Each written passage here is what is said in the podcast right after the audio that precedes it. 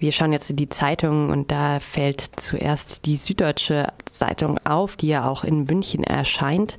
Die schreibt in einer ersten Reaktion auf die Landtagswahl gestern Abend, dass Ministerpräsident Söder, Zitat, in seiner kurzen Amtszeit seit April einen unglücklichen Eindruck hinterlassen hat. Er führte den seehofischen Stil der Beliebigkeit weiter und ergänzte ihn um seine allseits bekannte Schauspielerei. Zitat Ende. Die Süddeutsche Zeitung hat sich in ihrer ähm, in ihrem Kommentar, wie viele andere Zeitungen auch, erst einmal auf die Bedeutung der Landtagswahl für die Bundeskanzlerin Angela Merkel und für die Regierungskoalition konzentriert. Ähm, auch die ausländischen Zeitungen machen das und das neue Deutschland, zu dem wir, von dem wir jetzt zuerst noch einmal hören, hat da einen etwas breiteren Blick drauf geworfen und schreibt, zwischen Weltoffenheit und dem reaktionären Rückfall laviert eine selbstgefällige Staatspartei, die doch nicht wahrhaben will, dass die Zeiten der Allmacht vorbei sind. Dass die SPD dem kaum etwas entgegenzusetzen hat, ist eine traurige Fußnote. Das Ergebnis? Fast die Hälfte der Stimmen für den rechtsrotierenden CSU-Mief und die rechte AfD-Reaktion. Das ist das eigentlich Alarmierende, schreibt das Neue Deutschland. Da muss man sich klar machen, dass ungefähr die Hälfte der Stimmen, die die CSU verloren hat, in Richtung AfD gewandert sind.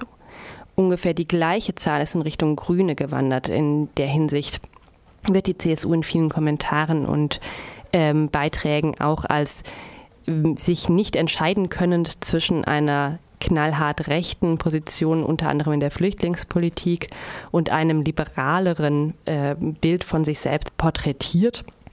Und entsprechend seien die Wähler gewandert, die Wählerinnen und Wähler der Guardian in Großbritannien schreibt, das sei ein demütigendes Ergebnis für Merkels konservative Partner in Bayern und dass die Wochen vor der Wahl gezeigt hätten, dass ihre harte Haltung, die harte Haltung der CSU in der Flüchtlingspolitik und ihre fast erfolgreiche Demontage der Regierungskoalition in Berlin den Wechsel ihrer Wähler zu anderen Parteien verursacht hat.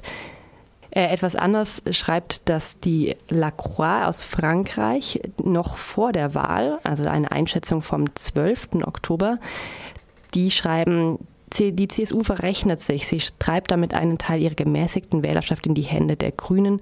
Durch ihr Nachgeben gegenüber dem Druck der Populisten riskieren die EU-Regierungen fast überall in Europa dasselbe wie die CSU.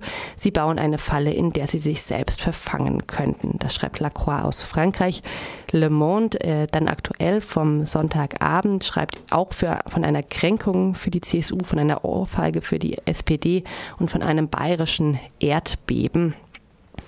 Der Standard aus Österreich, etwas näher dran noch, ähm, spricht von einer Katastrophe mit Anlauf und schreibt, ein Gutteil dieser gewaltigen Wahlniederlage ist auf das Auftreten in Berlin zurückzuführen. Mal Hü in der Asylpolitik, mal Hot und das über Jahre. Es war einfach unerträglich. Die CSU hat immer groß gefordert und wild gedroht, aber vergleichsweise wenig erreicht.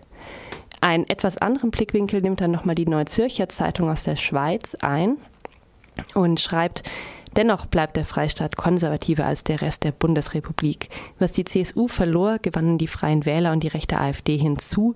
Umgekehrt relativiert sich der Triumph der Grünen mit Blick auf das jämmerliche Abschneiden der Sozialdemokraten.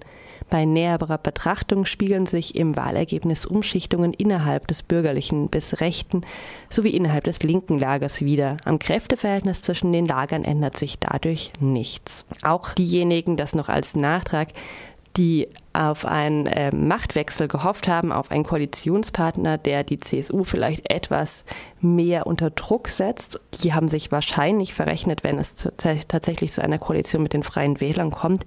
Die liegen nämlich inhaltlich mit der CSU an den allermeisten Punkten auf einer Linie. Ähm, sind ähm, im Grunde genommen als eine Protestpartei gegen die CSU gestartet, aber haben sich ähm, ja, in die gleichen Bahnen eingeordnet.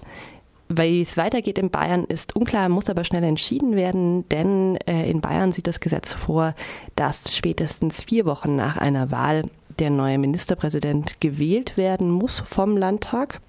Das heißt, die Koalitionsverhandlungen dürften jetzt relativ fix gehen.